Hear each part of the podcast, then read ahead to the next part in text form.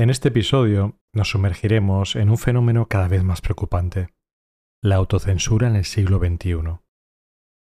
La autocensura es un concepto complejo que involucra no solo a individuos, sino también a grupos, instituciones y sociedades enteras. Hoy desentrañaremos este tema y analizaremos sus implicaciones en nuestro mundo digital y socialmente conectado. Para comprender mejor este fenómeno es esencial comenzar por definir la autocensura. La autocensura se refiere a la práctica de limitar o restringir conscientemente la expresión de pensamientos, opiniones, creencias o comportamientos por temor a represalias, críticas o consecuencias negativas. En el siglo XXI, esta práctica ha adquirido nuevas dimensiones debido a la omnipresencia de las redes sociales, la tecnología y las dinámicas culturales en constante evolución. Las redes sociales han transformado la forma en que nos comunicamos y compartimos información. Sin embargo, también han ampliado el escenario de la autocensura.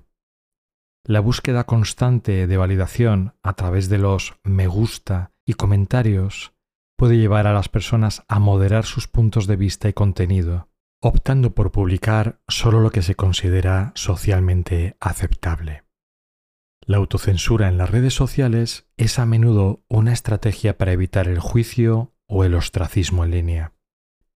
La cultura de cancelación y el linchamiento virtual son fenómenos relacionados con la autocensura. El temor por convertirse en el próximo objetivo de una turba en línea puede hacer que las personas eviten abordar temas controvertidos o expresar opiniones que se desvíen de la corriente principal. La presión de mantenerse en línea con las opiniones predominantes puede ser abrumadora, lo que lleva a la autocensura por miedo a represalias. La autocensura también afecta a las minorías y a quienes pertenecen a grupos marginados. En un intento de evitar la discriminación o el acoso en línea, muchas personas eligen no expresar sus experiencias, opiniones o identidades.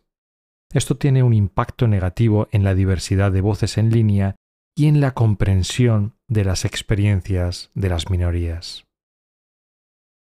La autocensura no solo afecta la expresión personal, sino que también puede restringir la creatividad y la innovación. En un mundo donde las nuevas ideas son esenciales, el miedo a ser juzgado puede llevar a la inhibición de la creatividad y al estancamiento intelectual. La autocensura puede limitar el potencial creativo de las personas y la sociedad en su conjunto. La política es otro ámbito donde la autocensura es común. Los políticos, los activistas y los ciudadanos pueden sentirse presionados para mantener ciertas posturas públicas para evitar la controversia o el escrutinio. Esta autocensura puede socavar la autenticidad y la integridad en el ámbito político, lo que a su vez tiene consecuencias para la toma de decisiones y la representación pública. Las plataformas digitales desempeñan un papel crucial en la dinámica de la autocensura. Las políticas de moderación y los algoritmos de recomendación pueden influir en lo que es aceptable o visible en línea. Las plataformas deben equilibrar la promoción de la libertad de expresión con la necesidad de garantizar un entorno seguro y saludable. Esto plantea desafíos significativos y exige un debate continuo sobre la responsabilidad de las plataformas en la autocensura. A medida que reflexionamos sobre la autocensura en el siglo XXI, es importante considerar que podemos avanzar hacia una sociedad más abierta y tolerante. Fomentar el diálogo abierto y respetuoso, promover la empatía y la comprensión, y apoyar a aquellos que se sienten marginados son pasos cruciales para reducir la autocensura.